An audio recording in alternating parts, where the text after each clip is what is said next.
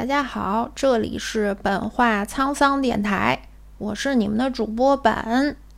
这期节目想和大家分享一本关于心理学的书，这本书叫做《蛤蟆先生去看心理医生》。在这本书里，作者借由蛤蟆和心理咨询师苍鹭的互动，探索了蛤蟆自卑、软弱、爱炫耀的个性。与抑郁的情绪究竟来源于何处？与读者看到童年经历对人格的深刻影响，以及如何才能在心理上真正长大成人，独立、自信、充满希望的生活。这本书只有两百多页，不是很长，一个周末的时间就能看完。如果你现在比较抑郁、不开心，可以跟着书里面的蛤蟆先生来一场心灵的马杀鸡。所以，走过路过，不要错过。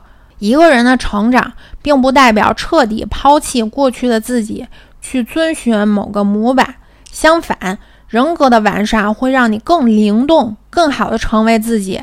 虽然人的成长必定永远是一场战斗，但快乐的情绪会在我们处在低谷的时候鼓舞我们前行，让我们不再害怕，不再悲伤。